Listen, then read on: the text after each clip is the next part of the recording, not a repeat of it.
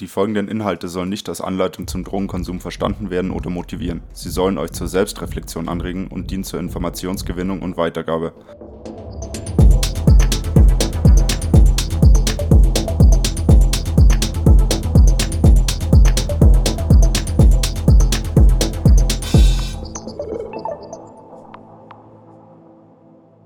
Hallo, liebe Hörerinnen und Hörer. Ich darf euch zu einer neuen Folge des Mindzone Podcasts Sauber drauf begrüßen. Mein Name ist Petz. Das heutige Hauptinterview nutzen wir, um uns einem sehr wichtigen Thema zu nähern. Dafür habe ich Christian gewinnen können. Grüß dich, Christian. Hallo, Patrick. Christian Wanninger, du bist äh, bei Earthlink e.V. Äh, hauptamtlicher Projektmitarbeiter. Und vielen Dank, dass ich hier sein darf. Ja, gerne. Bei euch im Büro. Sehr gemütlich hier. Echt cool. Genau, wir haben heute ein etwas kürzeres Interview. Mal gucken, wie lange es dauert. Es sind doch einige Fragen, weil das nächste Interview wird etwas länger. Da interviewe ich den Franz aus unserem ehrenamtlichen Team zu körpereigenen Botenstoffausschüttung. Und da reden wir da ein bisschen ausführlicher drüber. Genau, nur damit ihr schon mal wisst, was auf euch zukommt. Ich habe mich schon mal ein bisschen in deine Arbeit eingelesen Du ähm, leitest gerade das Projekt Fluchtgrund. Und hast auch das Projekt Drogen macht Weltschmerz, äh, auf, über das ich auf dich aufmerksam geworden bin, geleitet oder umgesetzt. Und aktiv gegen Kinderarbeit ist auch noch so dein Steckenpferd hier. Genau so ist es. Also wir haben drei Projekte eigentlich. Mhm. Ähm, es ist eben so, dass äh, auch immer unterschiedliche Förderung besteht. Das heißt, wir können uns immer nur ein, zwei Projekten verstärkt widmen. Die Drogenkampagne, um die es jetzt heute geht, die hat schon länger keine Förderung mehr erhalten, aber sie gehört eben auch dazu. Ähm, bei all unserer Arbeit geht es eigentlich darum, um das sogenannte große Thema das globale Lernen. Das heißt, wir wollen Leuten einfach näher bringen, dass Dinge, die wir hier tun, vor allem unser Konsumverhalten, unsere Lebensweise, unsere Wirtschaftsweise, äh, dass das Auswirkungen in anderen Ländern weit entfernt haben kann oder es auch hat. Genau. Genau, um darüber zu sprechen, bin ich hier. Seit wann gibt es euch? Wie viele Mitarbeiter seid ihr? Also wir, uns gibt es seit 98, da wurde der Verein gegründet. Ähm, die Mitarbeiterzahl variiert stark, weil wir uns sehr viel mit ähm, Pflichtpraktikanten sozusagen über Wasser halten etwas. Wir haben natürlich auch Bundesfreiwillige, ab und zu mal ehrenamtliche Mitarbeiter. Viel ist es nicht. Ich sage mal, zu Hochzeiten sind vielleicht so acht bis zehn Mitarbeiter am Start. Mhm. Äh, es gibt aber auch durchaus Phasen, wo ich dann mit den Bundesfreiwilligen alleine im Büro sitze. Also das ist so ein bisschen das Los der kleinen Vereine sozusagen. Okay. Mhm. Und äh, du hast gesagt, man kann euch unterstützen. Ihr habt eine Internetseite, earthlink.de. Earthlink.de, genau. Und da kann man auch spenden. Genau, Spenden sind immer herzlich willkommen, natürlich. So ist es. Nichtregierungsorganisationen sind natürlich auch darauf angewiesen, dass äh, die Gesellschaft sie unterstützt. Und ist auch echt eine wertvolle Sache. Sache. Also hier der Spendenaufruf. Immer her damit. Dankeschön, ja. Genau. Und ähm, man kann sich auch ehrenamtlich engagieren, wenn man wirklich motiviert ist und zuverlässig und ein Projekt übernehmen möchte. Auch das ist theoretisch möglich. Ähm, einfach bei uns melden. Ähm, kommt halt immer ein bisschen drauf an, also was die Leute gerne machen. Äh, es ist hier eine stark redaktionelle Tätigkeit. Das heißt, wir recherchieren viel, wir schreiben viel, wir schreiben Blogs, mhm. äh, solche Dinge. Also es ist nicht, nicht die Entwicklungszusammenarbeit im klassischen Sinne, ähm, ja, sondern aber Bildungsarbeit. Webbasierte Aufklärung auch natürlich. Genau. Cool. Mhm. Mhm. Cool, dann ähm, würde ich sagen, wir kommen schon mal zum ähm, heutigen Thema, eben die Auswirkungen des Kokainhandels und unseres Konsums in den Herstellungsländern. Ähm, jetzt wollte ich mal ein paar Infos noch äh, raushauen zu Kokain, um das Ganze nochmal vielleicht einige Lücken zu füllen, damit wir wissen, über welche Substanz wir sprechen. Die Blätter des Kokastrauchs, der in Südamerika angebaut wird, erhalt, enthalten ungefähr zu einem Prozent äh, den Wirkstoff Kokain. Der wird nach Anbau äh, in den, im Dschungel wird diese, diese Wirkstoff mit Chemikalien, die dann einfach in den Dschungel gekippt werden, ähm, extrahiert. Daraus wird dann eine Paste hergestellt und diese Paste wird dann noch weiter verarbeitet in Labors zu dem hochwertigen Kokain, was dann nach Europa und in die ganze Welt äh, verschifft wird. Manchmal auch per U-Boot, per Flugzeug, per äh, Drogenkurier, der das im Körper schmuggelt. Da gibt es äh, sehr viele sehenswerte Filme auch und äh, Beiträge im Internet, wenn euch das interessiert. Das ist schon ein Riesenthema. Und ähm, ja, das Ding ist, dass dann das Kokain, wenn es hier ankommt, äh, natürlich alles in äh, krimineller Hand, das passiert alles in krimineller Hand. Das Ganze ist ein Milliardengeschäft und es wird noch äh, vielfach aufgestreckt, bevor es dann meistens, also meistens vielfach aufgestreckt, be bevor es dann beim Endkonsumenten ankommt. Jeder Händler hat dann nochmal irgendwie einen Gewinn. In Bolivien kostet ein Gramm Kokain ungefähr 6 Euro umgerechnet. Hier zwischen 80 und 140 Euro. Also dann wisst ihr, wo das Geld landet. Und ich kann euch jetzt schon sagen, was auch gleich im, im, Gespräch rauskommen wird, das Geld landet nicht bei den Bauern, die das Zeug anbauen. Ja, und die Frage ist, warum sind die Leute denn so geil auf das Kokain, wenn es so teuer ist? Es gibt ja auch zum Beispiel Amphetamin, da kostet das Gramm 6 Euro. Warum zahle ich denn 100 Euro für ein Gramm Koks?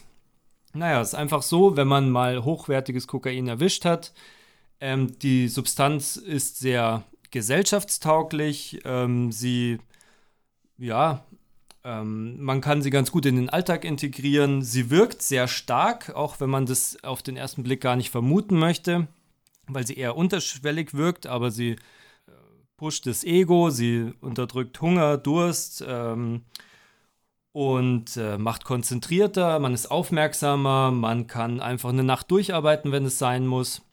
Jetzt in Pandemiezeiten wurde Kokain auch äh, viel mehr genutzt, um einfach den Alltag zu bewältigen ähm, ist also nicht nur eine Partydroge.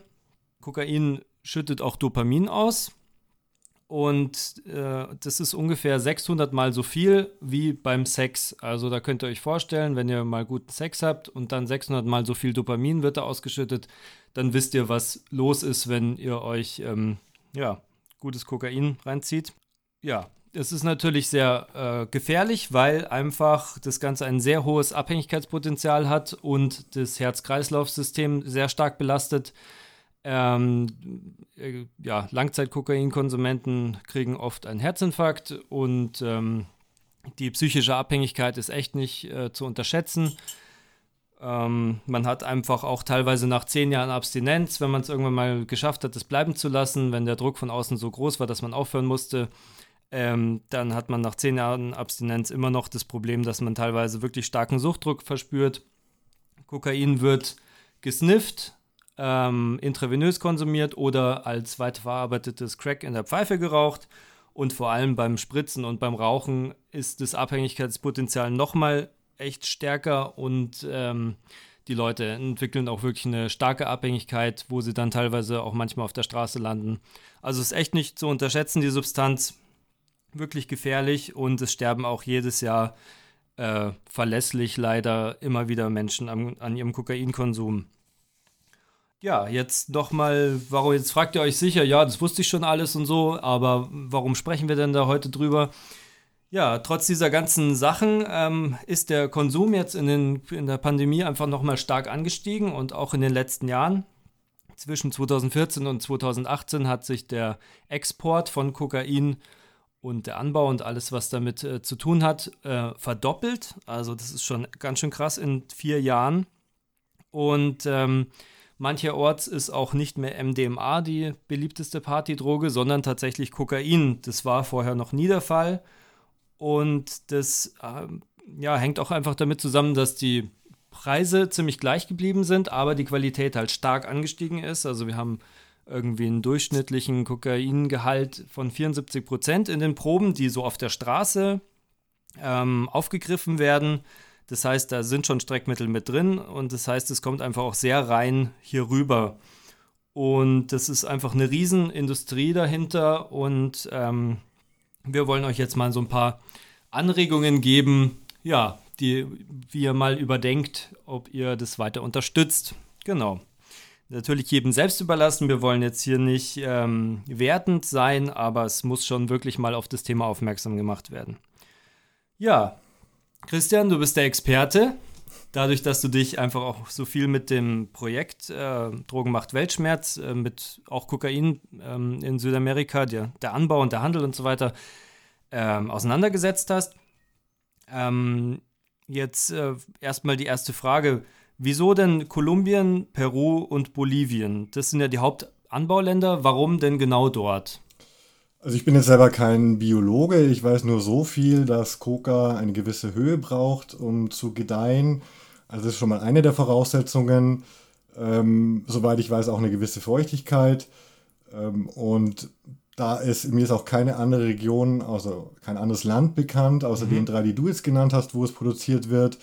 Also ich gehe auch davon aus, dass diese Gegebenheiten eben nur dort vorhanden sind, äh, okay. weil das sind eben die drei großen Coca-Produzenten. Äh, Produzenten. Das sind also das Andenhochland, mhm. wo die Produktion hauptsächlich stattfindet. Ähm, es liegt an der, soll ich sagen, an, der, an den äh, Anforderungen der Pflanze. Sozusagen. Okay. Mhm.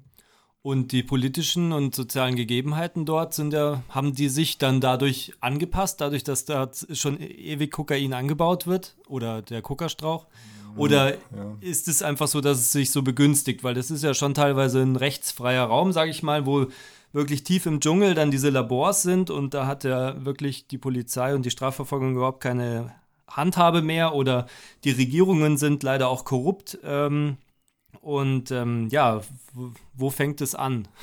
ja gut, du hast ja schon auch einige der sozialen Probleme gleich ähm, angesprochen. Also natürlich, das wird in entlegenen Gegenden äh, angebaut und produziert im illegalen Rahmen, da es in Staaten auch weitestgehend illegal ist. Mhm.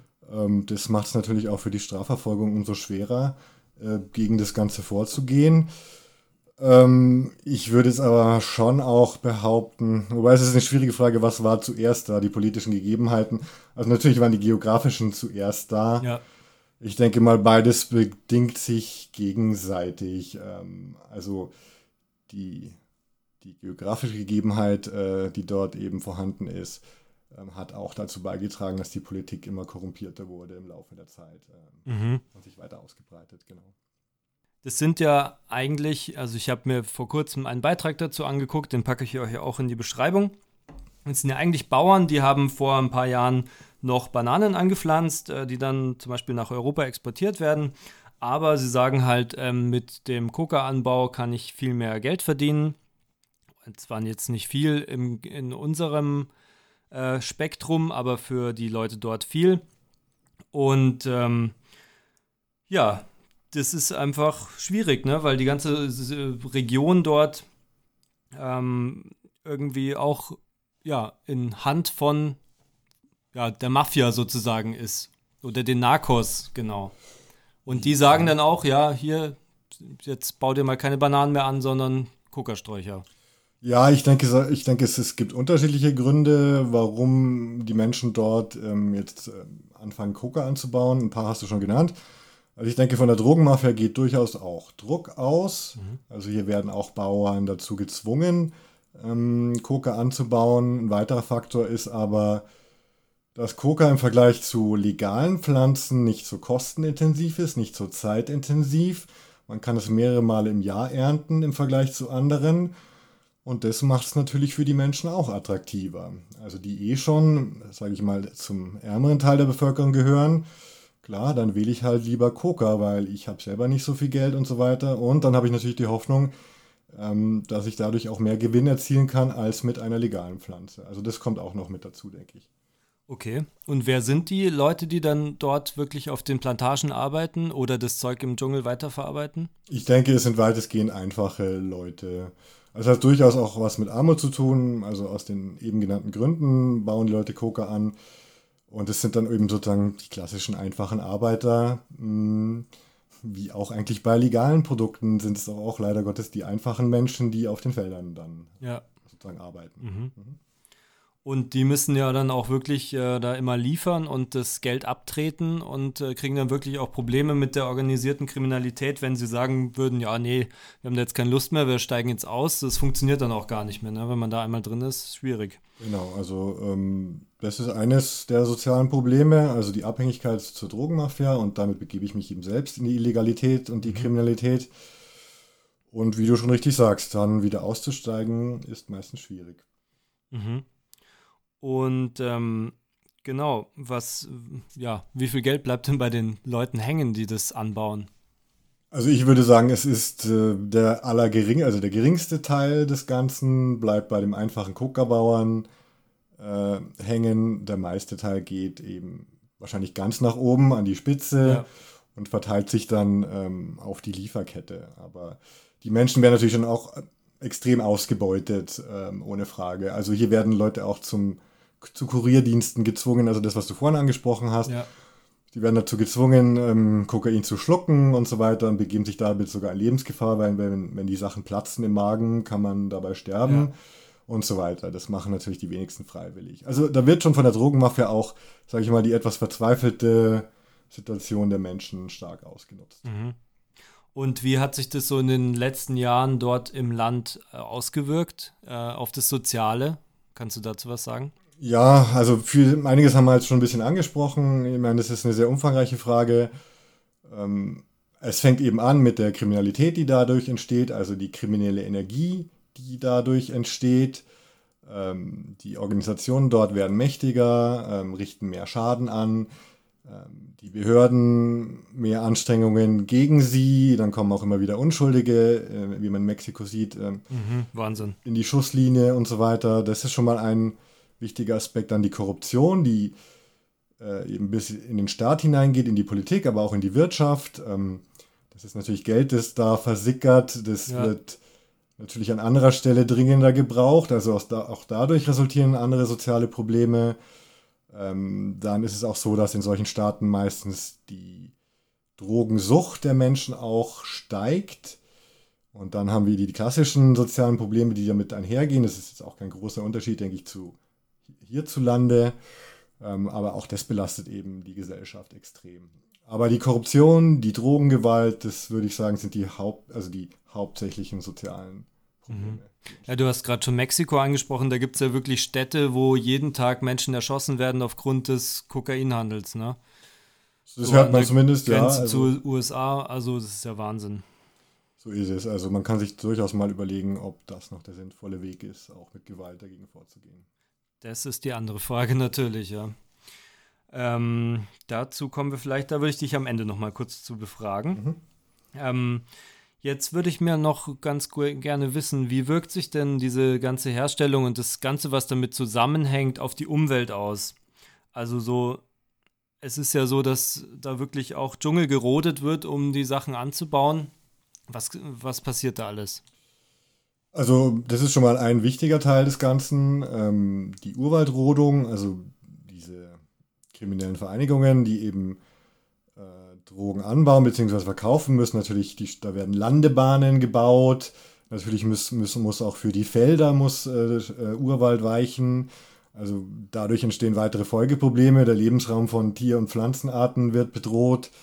Ähm, der Klimawandel wird vorangetrieben. Also ich glaube, die meisten Menschen wissen, wie wichtig der Regenwald ist. Mhm, genau. ähm, auch das ist nicht positiv.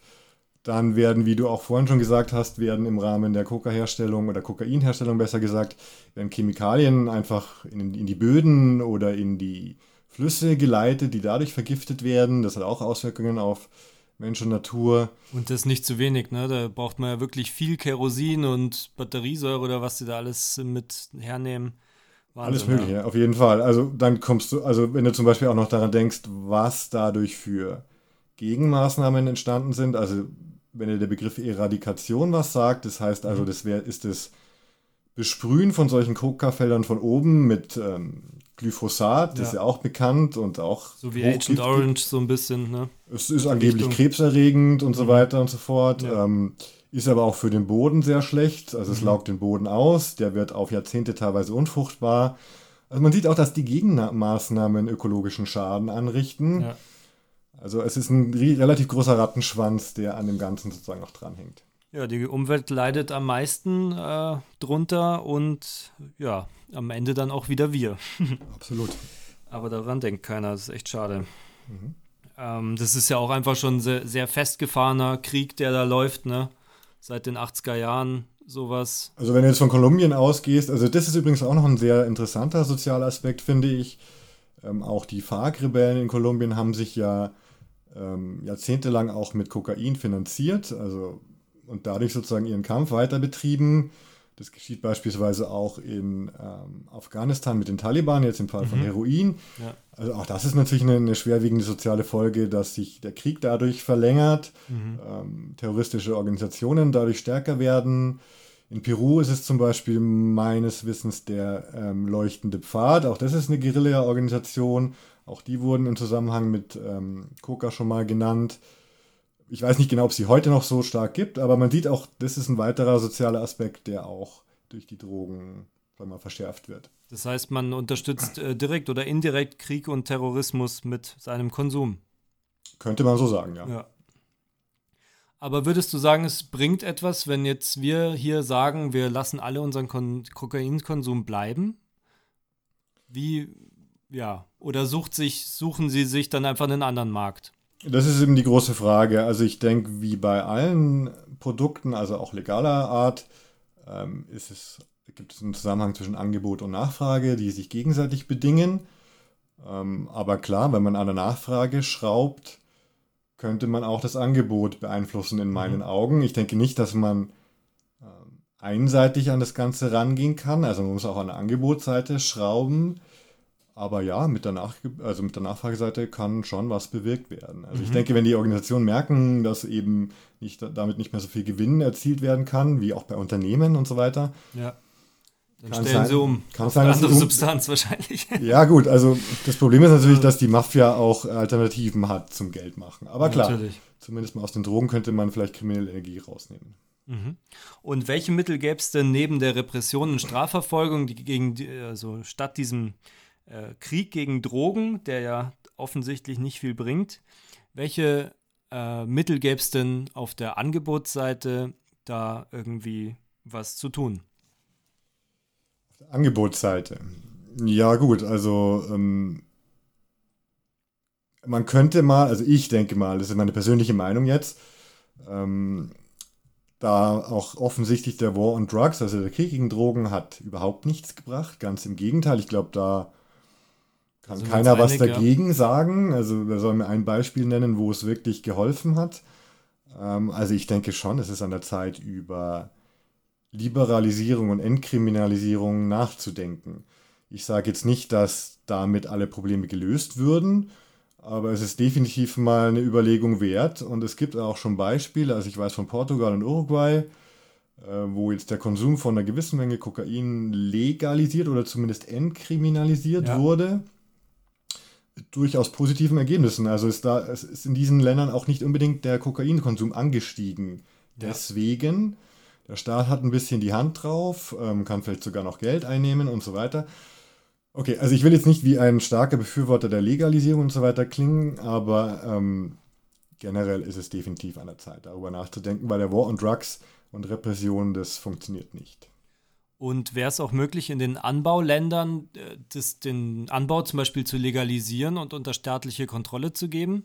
Dass man sagt, man pflanzt es wie ein Lifestyle-Produkt an oder wie ein Medizinprodukt?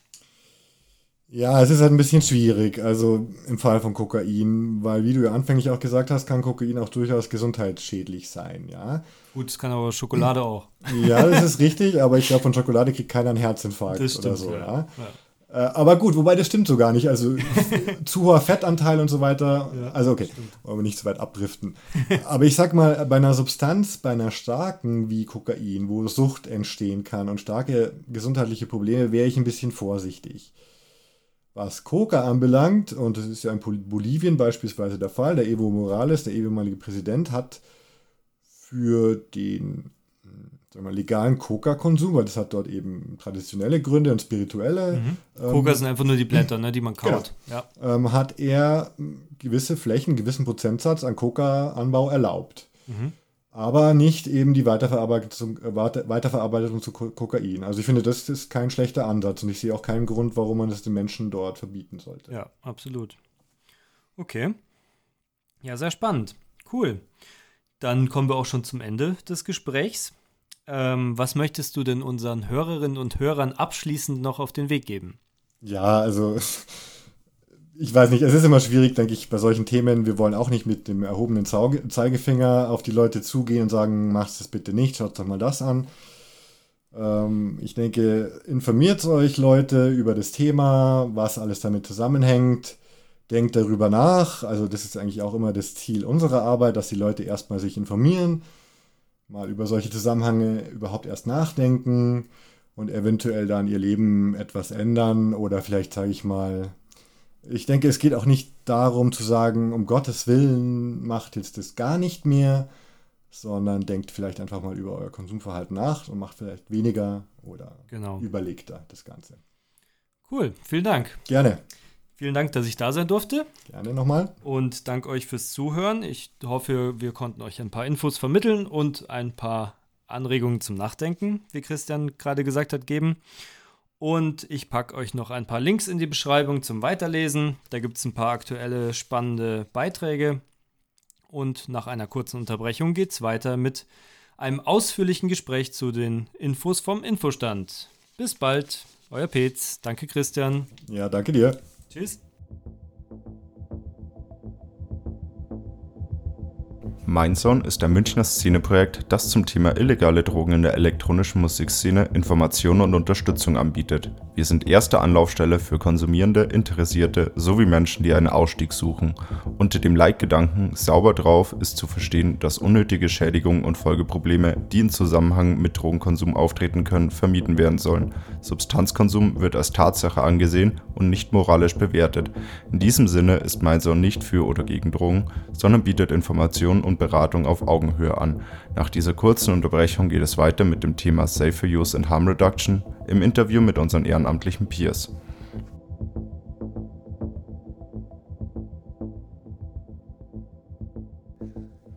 Hallo und herzlich willkommen, liebe Hörerinnen und Hörer. Dies ist eine neue besondere Folge der Infos vom Infostand. In den letzten drei Folgen entging es euch aufmerksamen Zuhörern sicher nicht, dass wir verschiedene Bereiche eines gesunden Lebensstils beleuchtet haben, äh, wie man sich eben neben dem Feiern fit hält, Feiern auf Substanzen. Das war einmal die Ernährung, die Lebensgewohnheiten und die psychische Gesundheit.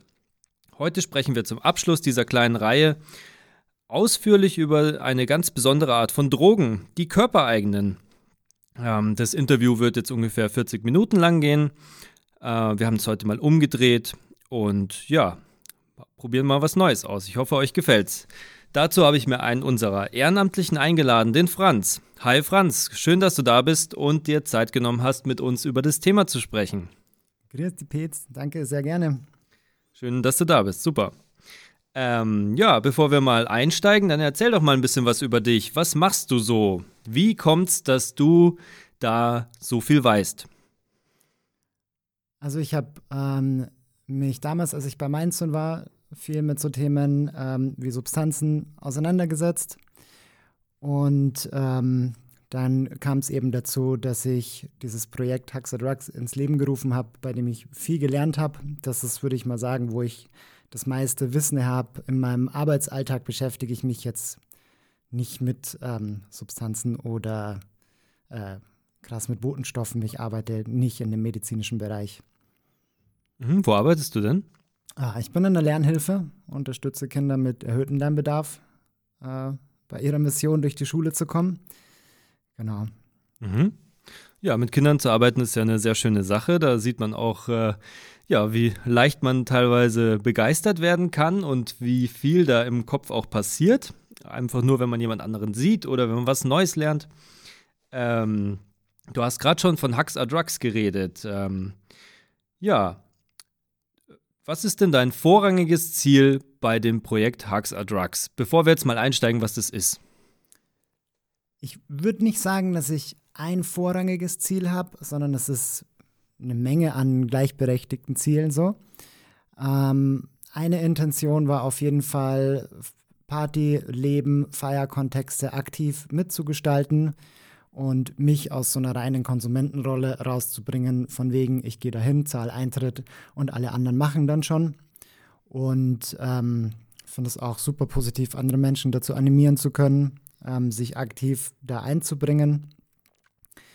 Ähm, ganz klar ist aber auch Gesundheit, psychische wie körperliche, ähm, eine Motivation.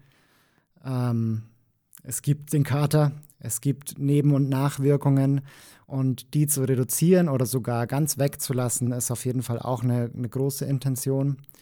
Und äh, ja, da alle gleichberechtigt sind, nicht zu guter Letzt, aber ein wichtiges Ziel ist auf jeden Fall, Menschen zusammenzubringen. Ähm, letztlich das, was Feierleben, Nachtleben genau möchte. Ja. Aha. Und ist denn jetzt Hugs are Drugs auch was für Leute, die Substanzen nebenbei konsumieren? Die Methoden können auf jeden Fall anregen, ähm, Substanzkonsum einzuschränken oder auch mal wegzulassen. Allerdings, ähm, es geht ja dabei darum, Botenstoffe auszuschütten, die natürlich durch Substanzen sonst ausgeschüttet werden. Ähm, da haben wir es ja oft mit Mengen zu tun, ähm, die in einem natürlichen Zustand nicht ausgeschüttet werden würden. Ja. Deswegen Menschen, die jetzt intensiv konsumieren, werden von den Inhalten, über die wir jetzt dann sprechen, wahrscheinlich weniger spüren als Menschen, die jetzt selten oder noch gar keine Substanzen konsumiert haben. Mhm. Also ist es natürlich äh, von unserem Gesundheitsaspekt eine schöne Sache, vielleicht den Konsum mal für die nächste Zeit etwas runterzuschrauben. Ist natürlich immer eure eigene Sache und das mal zu fühlen, was da abgeht, weil es kann nämlich sehr viel abgehen. Ähm, sehr cool, sehr spannend auf jeden Fall, wenn man merkt, was im eigenen Körper so los ist. Jetzt, was werden denn für Botenstoffe bei, den, bei, dem, bei deinem Projekt, äh, was wird denn da ausgeschüttet, die auch vielleicht mit dem Substanzkonsum so ein bisschen vergleichbar sind? Also wir haben erstmal den großen Überbegriff der Endorphine. Das sind all jene Substanzen in unserem Körper äh, oder hauptsächlich auch im Gehirn natürlich, die verwendet werden, wenn eins unserer vielen Gehirn- und Körperzentren der Meinung ist, das Empfinden von Glück wäre gerade angebracht ja, weil mhm. wir uns belohnen oder weil es uns belohnen möchte ähm, oder weil es uns mitteilt, irgendwas tut uns gerade gut. Genau. Das sind diese Endorphine eben. Äh, darunter fallen auch sogenannte selbstproduzierte Morphine, mhm. die zur Gruppe der Opioidpeptide gehören. Ja, also das endogene Opioidsystem wird da angesprochen. Endogen heißt körpereigen. Genau. Ähm, ja, wir reden aber auch von Adrenalin, von Noadrenalin, äh, dem Hormon Oxytocin. Das Bindungshormon, ja. Genau. Ähm, Adrenalin, Noradrenalin äh, ist ja vor allem bei der Amphetamingabe oder beim Amphetaminkonsum äh, stark angesprochen. Genau. Auch bei anderen Substanzen natürlich.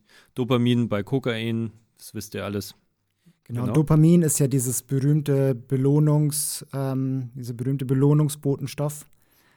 Ähm, und natürlich, also wir brauchen ja diese Substanzen auch, um uns zum Beispiel, damit uns bewusst wird, ah, jetzt habe ich gerade was richtig Gutes gegessen oder hier der nette Abend mit Freunden, der tut mir gut. Die körpereigenen Substanzen. Genau, ne? dann ja. werden die ausgeschüttet, eben auch ohne Substanzen. Mhm. Ja. Okay, ja, cool. Jetzt wisst ihr mal, ähm, auf welche, äh, ja, welche körpereigenen Sachen ihr zurückgreift, wenn ihr so die nächsten Übungen und Sachen äh, mal hört. Jetzt, Franz, erzähl uns doch mal, wie du auf or Drugs gekommen bist. Dann wird nämlich auch ein bisschen klarer, was das ist. Ja. Ich erinnere mich da sehr gern dran. Das war ein kleines Festival kurz vor München. Ich war da mit Sohn äh, Pier am Infostand und ähm, hatte gerade keine Schicht, stand rum und eine weitere unserer Peers kam auf mich zu und hat mich gefragt, darf ich dich gerade einfach mal so von Mensch zu Mensch, ohne dass es irgendwas bedeutet, einfach mal umarmen? Und ich habe dem, wie kann man da Nein sagen, natürlich zugestimmt. Und es war eine Minute oder zwei oder fünf, ich weiß es nicht mehr. Die Zeit ging total verloren. Und wir standen da erstmal eine ganze Zeit lang, bis wir uns irgendwann, das ist fünf bis zehn Minuten gewesen sein, einfach dann langsam gelöst haben, uns mit einem Nicken bedankt haben. Und es war nett. So, dann habe ich gerade gehört, oh, die Musik ist gerade super schön. Ich gehe mal auf die Tanze rüber. Ähm, bin dort und habe gemerkt, wow, ich fühle mich unglaublich leicht. Alle Menschen schauen wunderschön aus. Die Musik geht mir richtig tief in den Körper und habe mir schon gedacht, was ist mir jetzt passiert? Verdammt, ich muss noch arbeiten. Irgendjemand hat mir was ins Glas getan. Und ähm, habe es erstmal natürlich genossen, fünf bis zehn Minuten. Dann hat es langsam nachgelassen. Und äh, dann habe ich so gemerkt, ach krass, wow, das, das war diese Umarmung. Ja, ich habe das mit dieser intensiven Umarmung in Verbindung gebracht und habe mich dann erstmal gefragt, so, okay, wo kriege ich jetzt noch eine Umarmung, ohne dass es auch komisch wirkt? Und dann kam auch die Frage, hey, was kann man eigentlich noch alles machen? Wenn eine Umarmung so einen Freudenrausch auslöst, gibt es vielleicht noch andere Methoden. Mhm, cool. Okay. Und ähm, du hast gesagt, du hast äh, jemand Bekannten umarmt. Spielt es eine Rolle, ob man jemand Bekannten oder jemand Fremden umarmt? Absolut. Ähm, beziehungsweise was eine Rolle spielt, ist, ähm, ist die Sympathie, die man zu den Menschen hat. Ja, es kann sein, man geht die Straße runter und da ist jemand, der leuchtet so unglaublich für einen. Ähm, wenn du den umarmst, mag das eine ähnliche Wirkung haben, wie wenn du deine Freundin oder ein Familienmitglied, das du sehr gerne magst, umarmst. Ich kann mir aber auch gut vorstellen, dass man die Straße runtergeht und es ist jemand super unsympathisches, irgendwie, was weiß ich, ein zwei Meter großer Glatzkopf, den man nie gesehen hat und man versucht, den zu umarmen. Das geht bestimmt auch ab, oder? Das wird sicherlich auch viele Botenstoffe ausschütten. Ja, da kommen wir dann eher zum Adrenalin. Ja. Ähm, hat auf jeden Fall auch eine Wirkung und wer weiß, vielleicht ähm, wird das das Leben dieses Menschen verändern. Dann kriegst du ganz viel Dopamin. Genau. Oder er haut dir ordentlich eine runter, dann gibt es eine schöne Portion äh, Morphine und Opioide. Aha, okay. Ja, jetzt noch ein ganz kurzer Einwurf. Also geht jetzt bitte nicht los und versucht gleich die nächste Person zu umarmen. Es ist äh, Corona-Pandemie. Ähm, das Ganze wird durch Tröpfcheninfektionen weitergegeben. Ähm, wartet mal damit, ähm, bis sich das Ganze ein bisschen beruhigt habt. Und natürlich ist es auch cool, die andere Person zu fragen, ob es in Ordnung ist. Ne? Ähm, genau.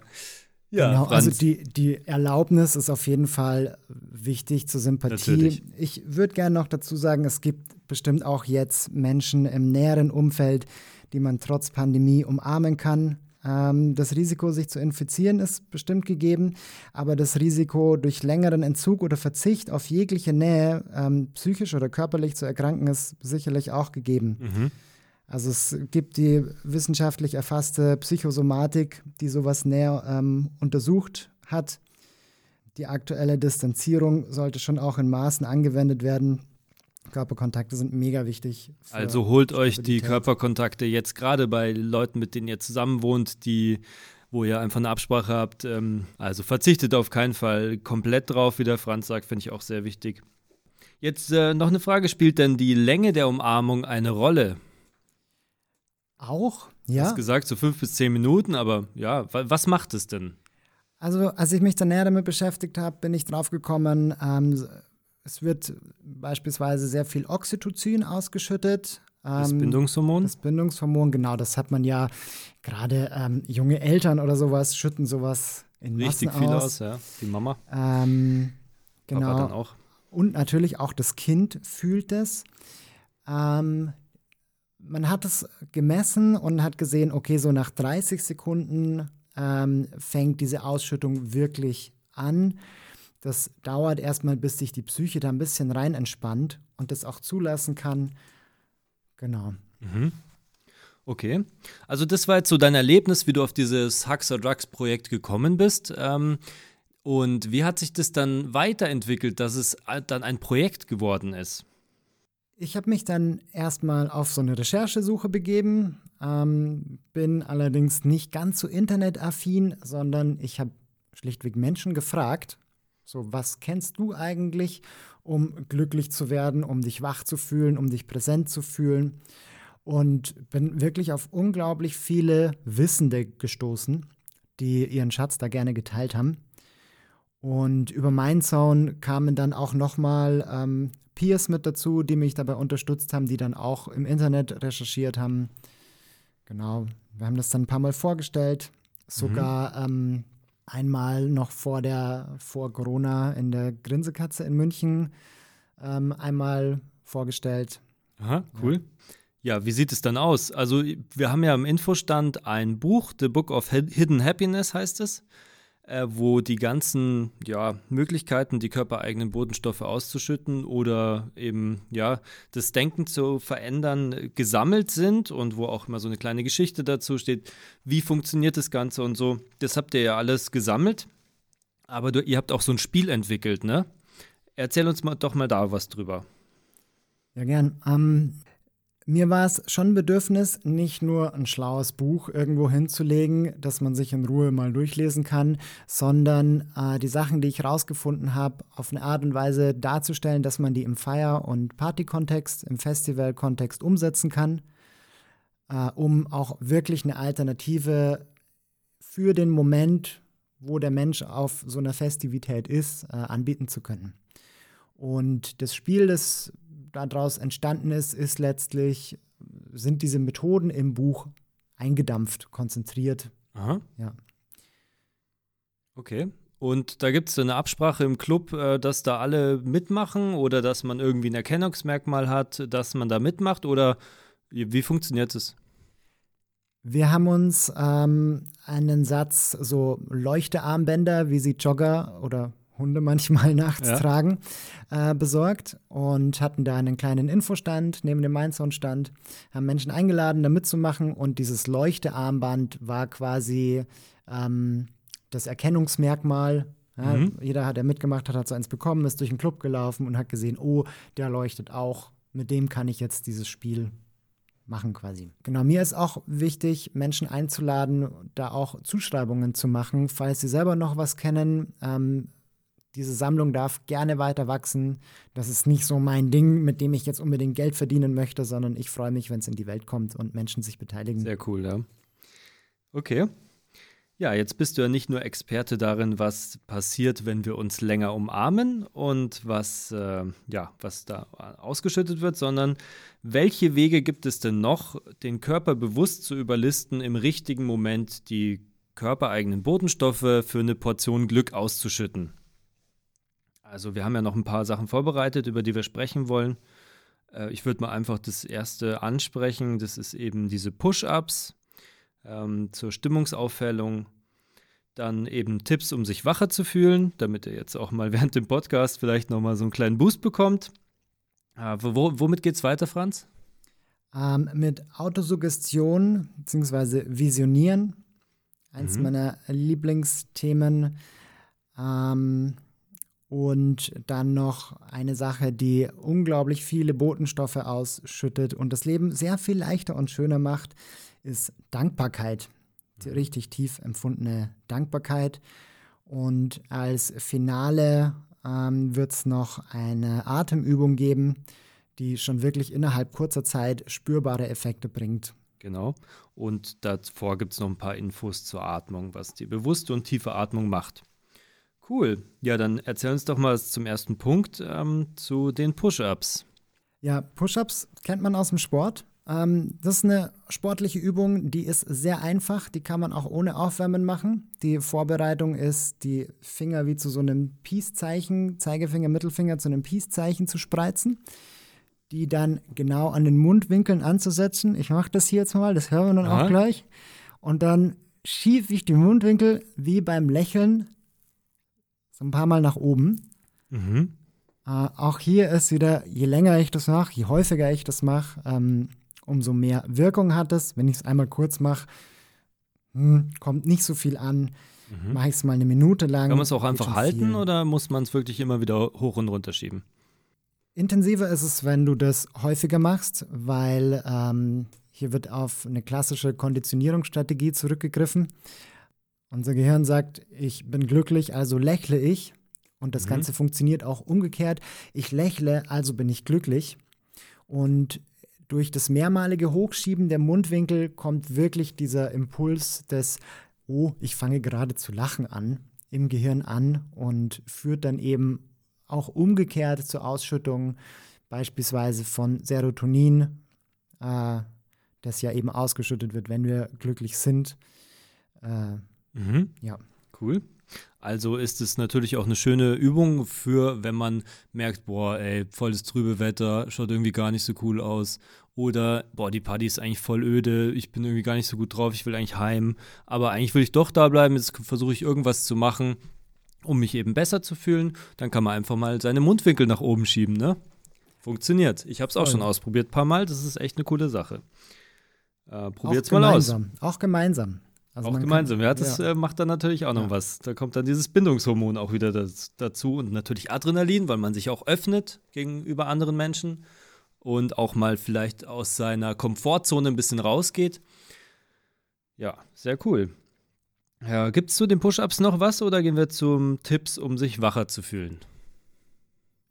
Ich würde sagen, dass so eine einfache Übung zum Einstieg mhm. reicht. genau, könnt ihr auch mal machen werden. nebenbei. Je nachdem, wo ihr gerade unterwegs seid. Aber eigentlich kann man es überall machen. Ist ja egal, wenn euch jemand blöd anguckt. genau, Tipps, um sich wacher zu fühlen. Ja, es gibt dieses natürliche Wachheitsgefühl ja auch im Alltag. Äh, Momente, in denen wir uns sehr aufnahmefähig oder präsent da fühlen. Und wunderschöner Zustand, den natürlich auch mit legalen, illegalen Substanzen wie Koffein und Ritalin herstellen wollen. Ähm, da ist das Spektrum recht groß. Und wir schaffen es aber auch jederzeit eigentlich, vielleicht nicht mit ganz so diesem Kick, ähm, uns das selber herzustellen, wann immer wir das wollen. Vielleicht, klar, schränke ich ein, ja, wenn ich drei Tage wach bin, funktioniert es nicht so toll, wie ich mal letzte Nacht gut geschlafen habe.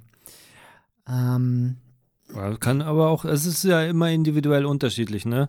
Kann ja auch sein, dass ich jetzt gerade wirklich voll den Tiefpunkt habe und dann mache ich mal diesen, dieses Ding, ähm, probiere ich mal was aus und es funktioniert dann auch ganz gut. Also habe ich auch schon erlebt. Also allein das Vorhaben kann schon eine sehr große Wirkung ähm, haben über den Placebo-Effekt. Da gehe ich nachher nochmal näher drauf ein. Äh, jetzt würde ich gerne erstmal kurz noch drauf eingehen. Diese Wach- Machsachen ähm, sprechen vor allem den Sympathikus und Parasympathikus an. Äh, diese zwei kleinen Bereiche in unserem Gehirn, die eben regeln, wie wach wir uns fühlen, ob wir gerade Angst haben, ob wir gerade entspannt sind, etc. Mhm. Und wie dann der Körper auch darauf reagiert? Genau, wird die Herzfrequenz gesteigert, der Blutdruck gesenkt, äh, indem sie geweitet werden, oder werden sie verengt, dadurch steigt der Blutdruck, wir fühlen uns wieder aktiver und wacher, so, ja. Auch auf die Bronchien hat es eine Wirkung. Man nimmt mehr Sauerstoff auf, beispielsweise wenn Adrenalin ausgeschüttet wird. Ähm, mhm. Ja. Und wir wollen jetzt genau den Sympathikus anregen, oder? Das ist doch der, der uns wach macht. Genau, das ist der, der das Adrenalin ausschüttet. Man kennt das Gefühl von Adrenalin. Ähm, kurz nachdem man sich verletzt hat, zum Beispiel, irgendwo dagegen gerannt. Ähm, dieses Gefühl, das dann in einem entsteht, ist das sogenannte oder kommt vom sogenannten Adrenalin. Ganz kurz darauf schüttet auch der Parasympathikus schon das Noadrenalin aus, nachdem der eingeschätzt hat, wie bedrohlich ist diese Situation jetzt wirklich. Äh, die beiden Substanzen heben sich aber dann nicht auf, sondern es findet hier gewissermaßen ein Mischkonsum statt. Aha. okay, eine Mischausschüttung, ja. Mhm. Ja, ähm, was kann man jetzt tun, um sich wacher und munter zu fühlen? Äh, ich bin auch hier im Party-Kontext geblieben. Äh, Möglichkeiten, um sich körperlich auf Hochtouren zu bringen, ähm, ist beispielsweise mutig zu sein, verrückt zu sein. Äh, eine Hemmschwelle zu überwinden ist eine intensive Adrenalinausschüttung, weil wir uns eben erstmal in einer bedrohlichen Situation sehen, ob das jetzt ein Tiger ist, der vor uns steht, oder wir Angst haben, uns zu blamieren und danach sozial ausgeschlossen zu sein, ist dem Parasympathikus und Sympathikus erstmal egal. Mhm. Aber das Schöne ist, im Feierkontext wird viel verziehen, solange man jetzt andere Menschen dabei nicht verletzt auf eine Art und Weise. Ja, also gerade im Elektrobereich habe ich das oft beobachtet, dass Menschen sich verrückt anziehen, einen Purzelbaum auf der Tanzfläche machen oder whatever. Ihr Glas auf der Nase balancieren oder keine Ahnung. Genau, absolut. Und Fallen mir schon noch ein paar Sachen ein, die ich jetzt hier nicht anspreche. schon viel gesehen. Und äh, ist auch eine gute Möglichkeit, um zu prüfen, wenn du jetzt da in einem Umfeld bist, das dir das nicht verzeiht, finde ich, ist schon auch die Frage angebracht, ob man wirklich in so einem engen Korsett aus Verhaltensvorschriften durchs Leben gehen mag oder ob man sich vielleicht auch mal nach ein bisschen verspielterem, toleranteren Umfeld umschauen mag.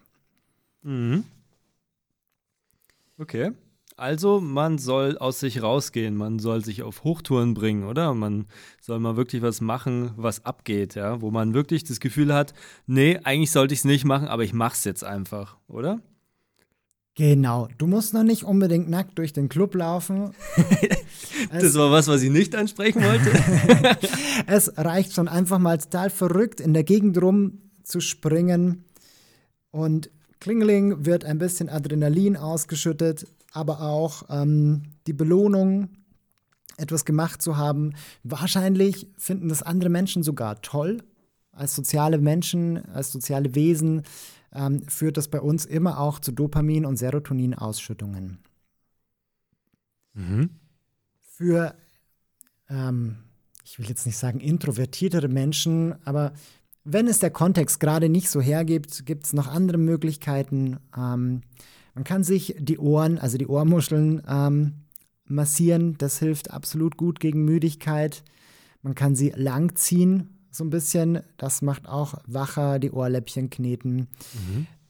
Auch da ist ein breites Spektrum im Internet zu finden. Ich würde jetzt nicht ganz so krass in der Tiefe drauf eingehen. Ja, machen wir das nicht, weil sonst äh, kommen wir gar nicht zu Rande mit den ganzen Sachen. Es gibt ja an der Hand noch Reflexzonen. Wie funktioniert es da? Unser Körper, unser Körper ist durchzogen von Nervenbahnen, äh, die wiederum mit anderen Organen verknüpft sind. Jeder unserer Finger hat quasi eine eigene Nervenbahn, das wieder mit einem eigenen Organ verknüpft ist.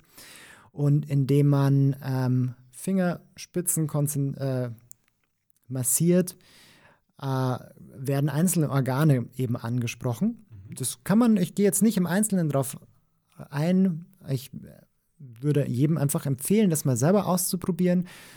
Massier mal eine Zeit lang deinen Ringfinger 20 Sekunden lang und schau mal, ob du irgendwo im Körper noch was bemerkst. Und das Interessante ist eben. Das ist jetzt ein Tipp, um wach zu werden, oder? Je nachdem, was und wo du massierst. Ja? ja also, wo, wo, massiert man denn, um wach zu werden? mhm. ähm, wenn du den, äh, den, wenn du mal deinen Daumennägel auf derselben Hand, also rechter Daumen auf den rechten kleinen Finger sozusagen, auf die obere Hälfte des kleinen Fingers mit dem Daumennagel drauf gehst und das mal beiden Händen gleichzeitig ungefähr 30 Sekunden, ähm, da so einfach drauf rumzukneten. Das ist der sogenannte Geisha-Griff. Äh, dadurch wird man auf jeden Fall wacher und konzentrierter. So viel kann ich schon mal spoilern. Mhm. Was ist denn noch ein weiterer Punkt, um sich äh, wach zu fühlen? Eine sehr schöne Übung ist, den Brustkorb weit zu öffnen. Das heißt, die Arme weit nach hinten strecken gerade und hinsetzen. zur Seite raus, gerade hinsetzen.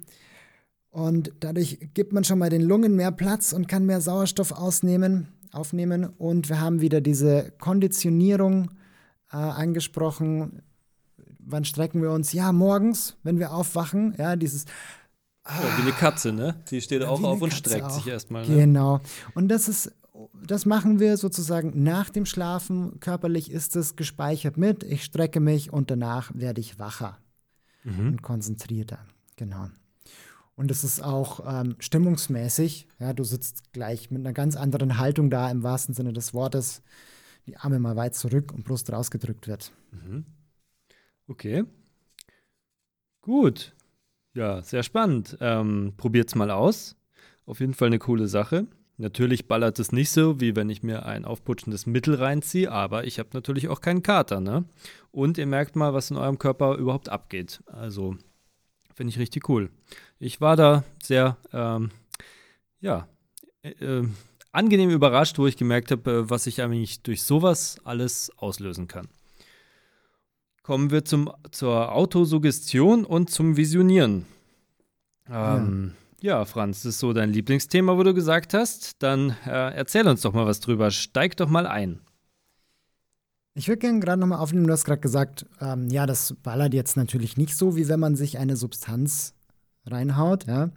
Ähm, ich würde mal sagen, oft ist das, der Konsum der Substanz die Erlaubnis, die wir uns unbewusst geben, ah ja, jetzt ist irgendwas in mir anders. Ja, jetzt habe ich ja was konsumiert, also verändert sich meine Wahrnehmung oder mein Körpergefühl, whatever. Und das Schöne am Autosuggestionieren oder am Visionieren ist eben, doch, das kann tatsächlich sehr intensiv ballern.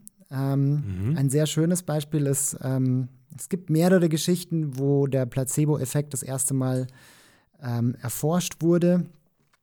Die, wie ich finde, schönste Geschichte ist ähm, von dem Apotheker Emile Coué, dem französischen, vor etwa 200 Jahren. Zudem kam ein Patient mit der fixen Idee, ähm, er könnte, der, der, Apotheker könnte ihn von einer ganz fiesen Krankheit heilen. Äh, der liebe Emil hatte aber überhaupt keine Ahnung, wollte erst nicht, aber der Mann war so hartnäckig, ähm, dass er irgendwann genervt sich zurückgezogen hat, irgendwelche wirkungslose Streckmädelchen ähm, zusammengemischt hat und ist dann äh, wieder zu dem Mann hingegangen und hat gesagt, so, also ich habe jetzt ganz viel ausprobiert und nach eingehenden Studien kann ich jetzt diese Krankheit heilen. cool. Und tatsächlich schon einige wenige Tage später war der Mensch wieder gesund.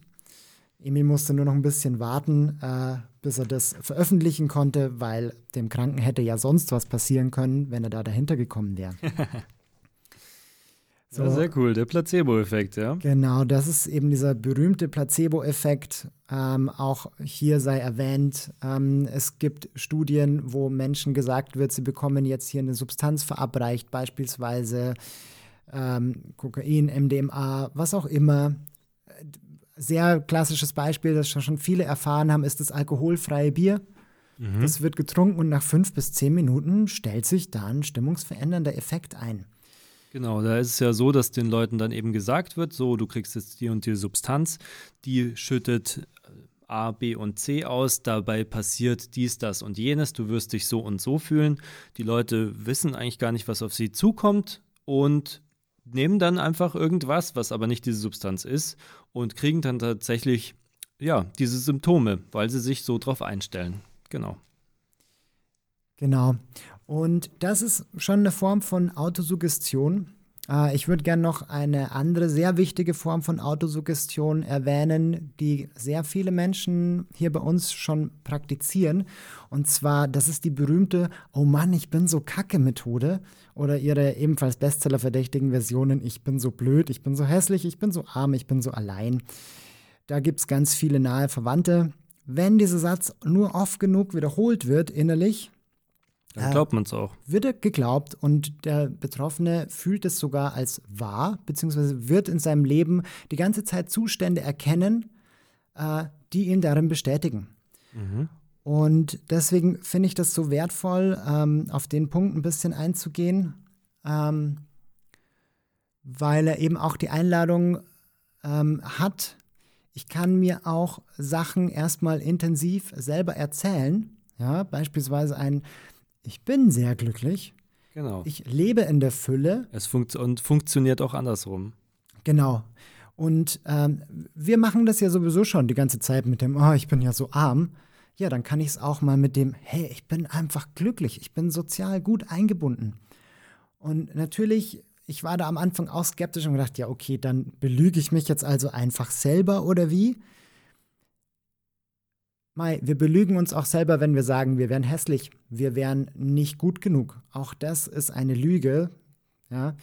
Und ähm, ich sage ja nicht, dass man den ganzen Tag total realitätsfern durch die Welt laufen soll. Das wäre auch nicht gut. Genau. Aber man kann sich erlauben, ein, zwei, dreimal am Tag für zehn Minuten mit liebevollen, aufmerksamen inneren Sätzen zu bedenken und immer wieder dran denken, dass man zum Beispiel auch gesund ist, ja, oder weitestgehend gesund ist. Das ist, ist ein riesiges Geschenk. Ja, das ist ja auch so ein menschliches Ding, dass man gerne auf das Negative oder auf das guckt, was fehlt und das, was man hat oder das, was einem eigentlich die Stütze gibt und den, den ganzen Schatz, aus dem man schöpfen kann, aus dem man die ganze Zeit auch schöpft, den sieht man nicht, ja, sondern man hängt sich immer am Negativen auf und äh, da mal den Blickwinkel zu ändern, sehr coole Sache. Genau das. das immer wieder. Ja. Das war Stufe 1 der Autosuggestion, die nenne ich das langweilige Überspringen. Ja, das haben mhm. wir schon oft genug gemacht. Äh, Stufe 2 ist, wenn ich mich davon dann eben löse, ich nenne es die Ab jetzt kann alles anders werden Stufe. Ähm, da greife ich besonders auf meine Arbeit mit Kindern zurück, aber auch, ich wohne mit einem Fünfjährigen äh, zusammen, der lebt bei uns in der Gemeinschaft. Und der lebt mir immer wieder vor, ja, die ganze Welt ist voller Dinos und Piraten, man kann sich über riesige Schätze freuen, man kann auf Drachen und Besen reiten. Und was der nicht alles erlebt, ja, und ich kann das als Erwachsener natürlich belächeln. Und gleichzeitig Kinder, also kann ich da sehen, Kinder haben mehr Spaß am Leben. Und es gibt ja auch so diese, diesen Satz, ja, je älter man wird, umso schneller vergeht die Zeit. Das liegt daran, ähm, dass wir mehr Routinen ansammeln und ähm, halt viele so wahrgenommen langweilige oder ak sinnlose Aktivitäten verfolgen. Mhm. Und je mehr man sich eben wieder erlaubt, so mit diesem inneren Kind auf Entdeckungsreise zu gehen, umso intensiver wird auch wieder das Alltagserleben. Und dieses innere Kind ist in jedem von uns vorhanden. Es ist ja auch so, wie du sagst, auf Entdeckungsreise gehen heißt ja immer was Neues lernen, ja. Und Neues lernen schüttet einfach auch Dopamin aus, gell? Ähm, wenn wir die ganze Zeit nur unserem Trott nachgehen und immer im gleichen Laden einkaufen und immer den gleichen Weg zur Arbeit fahren um die gleiche Zeit, dann wird da nicht viel Neues kommen. Und äh, wenn man dann, wenn man das zum Beispiel machen muss, weil man eben sein Geld verdienen muss, aber dann in seiner Freizeit auf Mission, auf Entdeckung geht, dann kann man trotzdem sehr erfüllt leben, ne? Du kannst es bestimmt sogar im Alltag machen. Du hast ja hier einen sehr tollen Chef bei Mindzone. Mhm. Aber jemand, der mit seinem Chef nicht so klarkommt, der kann sich den ja mal als fiesen Ork oder Gremlin vorstellen, der hinter der Ecke lauert, ja. Und sich dann vielleicht auch ein kleines äh, Schmunzeln abgewinnen, wenn er das nächste Mal wieder um die Ecke grantelt, ja. Und äh, um auch den Kontext äh, oder die Verbindung nochmal zum Feiern herzustellen, äh, wenn man sagt, naja, aber ich bin ja jetzt kein Kind mehr, schau dir mal so eine Feiermeute an, gerne auch Menschen, die was ähm, konsumiert haben. Das ist wie eine große Kindergruppe. Ja? Die spielen, die verfolgen Seifenblasen, ähm, die verkleiden sich, whatever. Das erinnert mich ganz, ganz oft an eine Bande Zehnjähriger, ja. Ja, das ist echt cool. Mit den Substanzen lassen halt Leute dann auch gern äh, los und auch leichter los natürlich. Man kann es aber auch ohne die Substanzen schaffen. Genau. Eine schöne, äh, ein schöner Weg der Autosuggestion ist ähm, das Aktivieren des Glücksmojos. Äh, ich schneide es jetzt hier auch nur kurz an, weil wir, glaube ich, zeitlich schon ein bisschen knapp dran sind. Ja. Ähm, dabei schließt man die Augen und konzentriert sich auf einen Punkt kurz unterhalb des Brustbeins, also dort, wo sich die Rippen so öffnen. Und einfach nur dieses Hinspüren dort wird schon dazu führen, da so ein freudiges, kleines, leichtes Kribbeln wahrzunehmen. Und je länger man da hinspürt und je mehr man dem erlaubt, größer zu werden, kann das wirklich in den ganzen Körper reinströmen.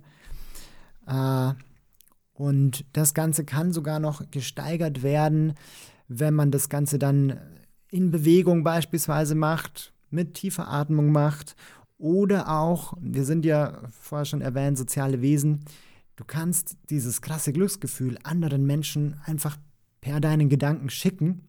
Und das Schöne ist, das Einzige, was mehr wird, wenn man es teilt, ist Liebe und Freude. Ja? Mhm. Ähm, das passiert in uns, wenn du einfach mal dir nur denkst, wow, du da drüben, du bist ein wundervoller, schöner Mensch. Ich fände es geil, wie du tanzt. Und ich schicke dir hier was von meiner Portion Glück. Wuff. Gut, also das heißt, wir haben erstmal den alten Ballast loswerden, das Langweilige überspringen und dann das Spielen, die kindliche Freude und das Teilen von Liebe und Freude, die total reinhauen. Und ich möchte jetzt sehr gerne noch man könnte da noch wesentlich tiefer einsteigen. Ich empfehle hier nochmal The Book of the Hidden Happiness auf der Mindzone-Seite. Äh, möchte aber jetzt zu einer Sache kommen, die richtig reinkickt. Mhm. Und zwar das Thema echte, erlebte Dankbarkeit. Dankbarkeit kennen wir als kleine Kinder. Man äh, bekommt irgendwelchen Süßkram, Flitterkram aufs Auge gedrückt, so und hier und da musst du jetzt aber der Tante schön brav Danke sagen. Ob dir das jetzt gefällt oder nicht, äh, das ist nicht echte erlebte Dankbarkeit. Gleichzeitig sind wir aber umgeben die ganze Zeit von Sachen, die wirklich mal intensive Dankbarkeit wert sind. Ja? Wir haben hier die Möglichkeit, uns Wasser aus der Leitung zu ziehen, die ganze Zeit. Ja, ich kann da den Hahn aufmachen und es fließt. Das ist was absolut lebensnotwendiges, das so super easy zu uns kommt. Ähm, darüber so selbstverständlich, ja, ja, dass wir es gar nicht merken, ne? Weil ja. wir so aufgewachsen sind auch, ja. Ja, genau. Das ist, da kann man, das kann man ausschütten, da kann man rummatschen, was auch immer so. Naja, was ist schon Wasser, ja? Aber überleg mal, was Wasser ist. Dass Wasser die Substanz ist, die erst das Leben hier auf der Erde überhaupt ermöglicht, ja. Eine andere Möglichkeit, sich zu freuen, ist ähm, ja das Pendant zum Wasser, das Essen. Ja. Da scheint die Sonne und ähm, es fliegt so ein bisschen CO2 durch die Luft und dann kommt so ein Baum her und macht aus diesem CO2 und dem Sonnenlicht Pflanzensubstanz. Das machen nicht nur Bäume, das machen alle Pflanzen. Alle Pflanzen bestehen aus einer Mischung aus Luft und Sonnenlicht und Wasser natürlich. Und aus diesen Sachen entstehen diese Feststoffe, ob wir sie jetzt, ich bin Veganer, ich esse sie direkt, oder ob es Tiere essen, die dann von den Menschen gegessen werden, ist dann erstmal gleich. Ja. Jede organische, organische Substanz, die wir hier sehen können, ist letztlich eine Komposition aus Sonnenlicht und Luft. Wir sind wirklich Sonnenlicht. Das scheint die ganze Zeit aus uns heraus. Deine Körperwärme ist Sonnenenergie. Da kommt es her. Was das für ein unglaublich krasses Wunder ist, sich das mal näher anzuschauen das versetzt mich in absolut tiefe Dankbarkeit. Da spüre ich wirklich die Sonne aus meinem Herzen scheinen. Und abschließende Anregung noch ist, du kannst mal kurz so deine Hand hochheben, sie so vor dein Gesicht halten, ungefähr 20 Zentimeter Entfernung, und die mal anschauen und dir vorstellen, was du damit alles machen kannst. Ja? Du kannst schrauben, drehen, streicheln, schlagen, bauen, whatever. Und du kannst sie bewegen. Ja, das ist quasi Zauberei. Du kannst Materie mit deinen Gedanken beeinflussen. Einfach nur, weil ich das möchte, ups, gehen meine Finger zu. Und weil ich es möchte, gehen sie wieder auf.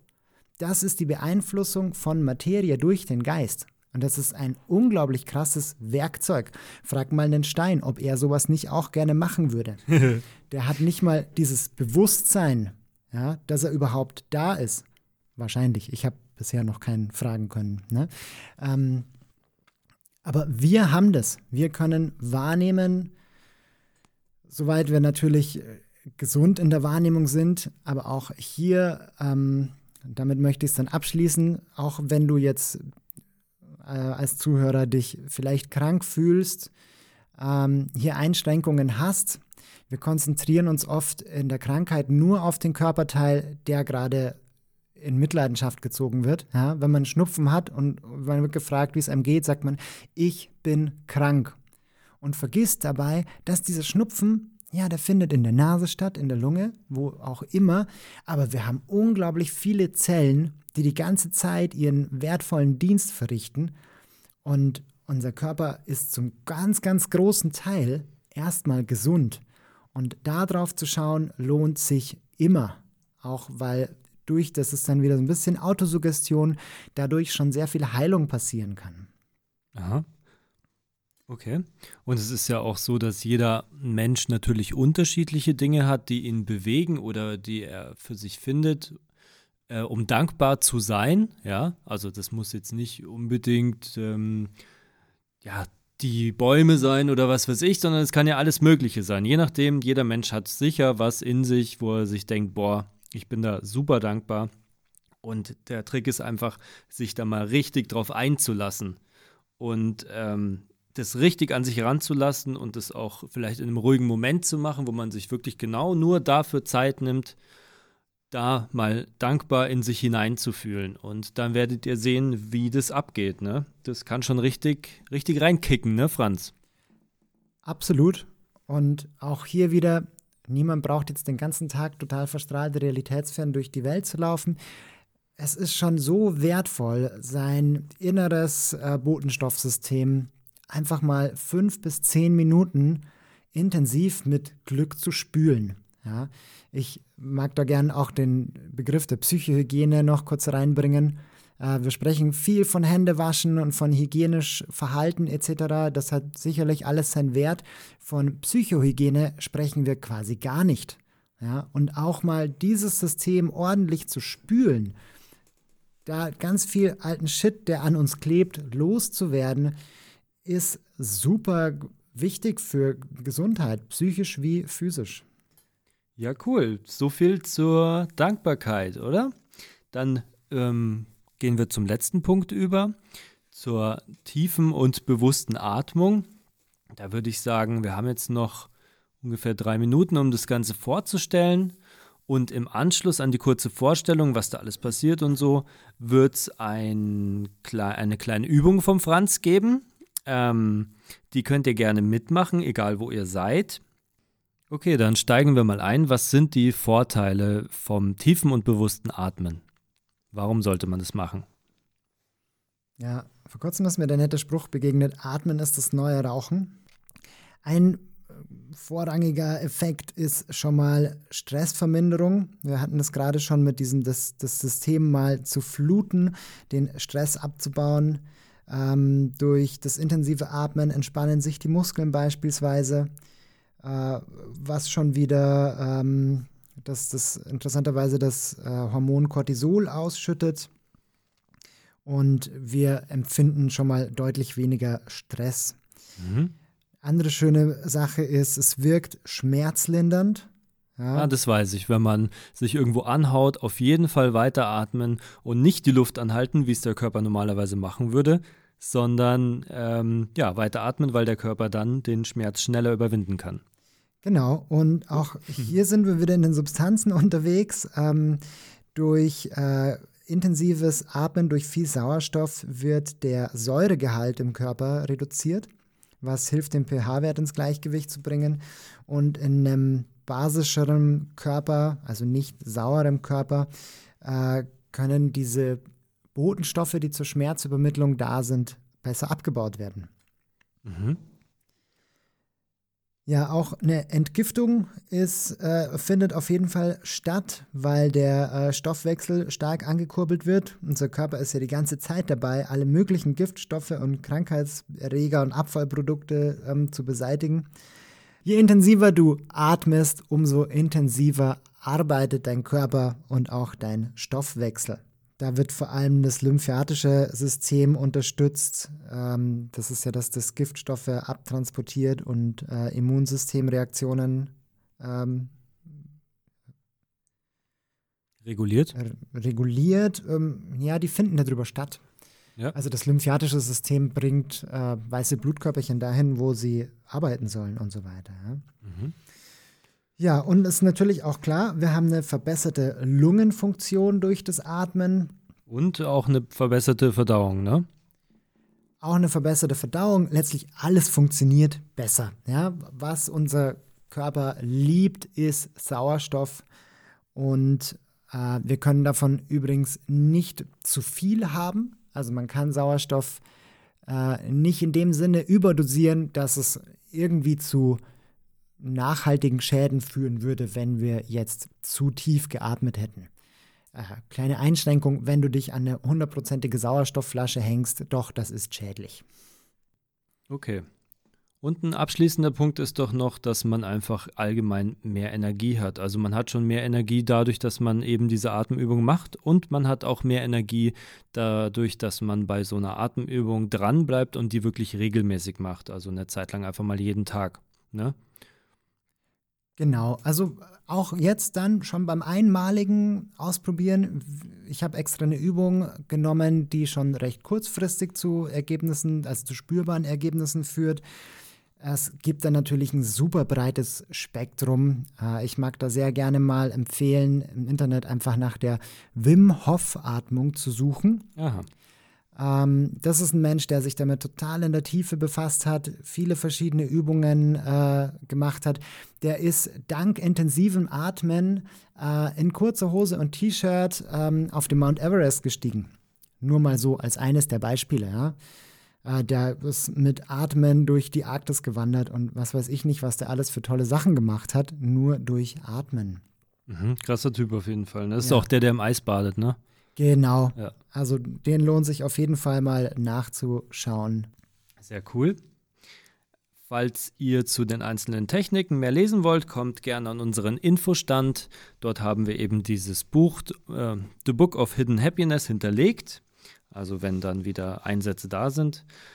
Fragt nach und schaut gerne rein. Sprecht uns an, sprecht mit uns drüber. Wenn ihr jetzt schon äh, dazu Ideen habt oder einfach auch noch Techniken habt, wo ihr sagt, hey, das müsst ihr unbedingt wissen, das will ich mit euch teilen, dann schreibt uns gerne unter podcast.mindzone.info. Lasst uns gern ein Like da für den Podcast, teilt ihn mit euren Freunden und Freundinnen und wir hören uns bald. Vielen Dank. So, jetzt noch die Übung, Franz. Steig einfach direkt ein. Gut. Ähm, das ist ein Teil der sogenannten Sufi-Atmung. Die äh, war Teil der Meditationspraxis dieser islamischen Mystiker. Äh, das ist jetzt, wie gesagt, nur ein kleiner Teil davon, den man schon recht schnell spürt. Dabei mag ich noch kurz einschränken, ähm, bitte mach's nicht, wenn du jetzt gerade im Auto bist und irgendwo rumfährst. Das kann wirklich schwindelig machen, zu starker Benommenheit führen. Äh, auch eine Umgebung, wo du jetzt viel Frischluft hast. Also wenn du jetzt gerade im mittleren Ring runterläufst, macht es wahrscheinlich nicht so viel Freude, wie wenn du in englischen Garten oder noch besser in Wald dafür gehst, wohin auch immer. Und auch noch ein kleiner Warnhinweis, sowas kann sehr starke emotionale äh, Reaktionen hervorrufen. Es gibt Menschen, die fangen da an, stark zu lachen. Es gibt aber auch Menschen, die anfangen können zu weinen. Äh, was auch immer da ausgelöst wird. Das ist vollkommen in Ordnung, macht dir keine Sorgen. Das hört auch gleich wieder auf. Es ist wertvoll, sich das anzuschauen, was da hochkommt. Wird sehr heilsam sein. Genau. Und auch, es ist ratsam, das im Sitzen zu machen, ähm, in einer aufrecht, einigermaßen aufrechten Sitzposition. Genau. Und noch eine kleine, ein kleiner Hinweis, bei allem Respekt ähm, für das Bestreben, Frauen und Männer gleich zu behandeln. Es gibt da beim Atmen einen wichtigen Unterschied. Äh, Frauen sind vom Körperbau her eher Brustatmerinnen. Das heißt, beim tiefen Einatmen zunächst mal die Brust anzuheben und dann den Bauch nachziehen zu lassen. Und bei den Männern ist es eben andersherum. Die ziehen die Luft zuerst in den Bauch ein und können dann die Brust noch nachkommen lassen zum Atmen. Ich mache auf jeden Fall mit. Hervorragend. Ja, gut, dann sind wir bereit. Äh, schließ gerne auch die Augen, dann kannst du intensiver wahrnehmen, was, äh, was in dir passiert. Das Ganze passiert äh, durch die Nase ein und durch den Mund aus. Und zwar ein starkes Einatmen durch die Nase, dann einfach ohne Druck abfließen lassen und ein und abfließen lassen. Und, und ein durch die Nase ein, genau, durch den Mund aus.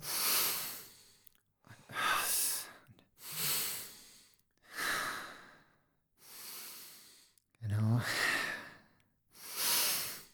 In den Bauch als Mann oder in die Brust als Frau.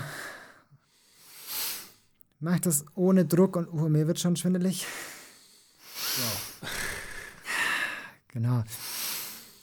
Und einfach intensiv durch die Nase ein, durch den geöffneten Mund, ohne Druck raus.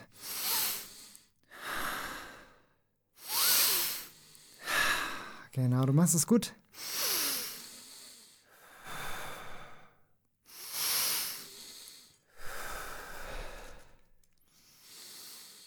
Das Ganze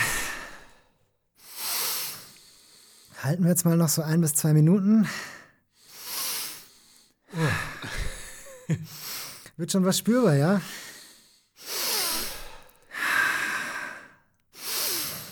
Blähe gerne die Nasenflügel ein bisschen. Genau so, dass noch mehr Luft reinkommt. Und ganz entspannt abfließen lassen. Und kräftig ein, dass es. Du saugst das Leben ein, ja. Die lebensspendende Luft, die dich immer umgibt, die dich immer begleitet, ganz egal wo du bist, auch in Dunkelheit,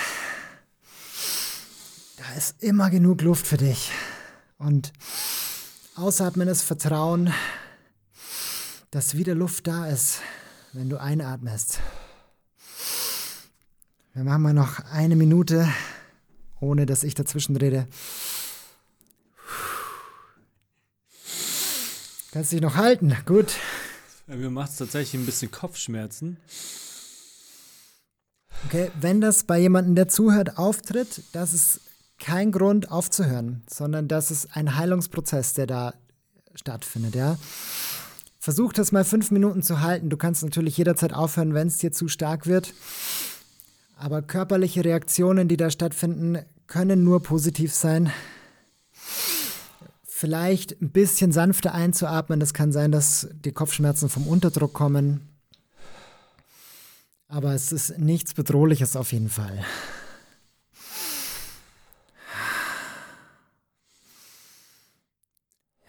Noch dreimal tief.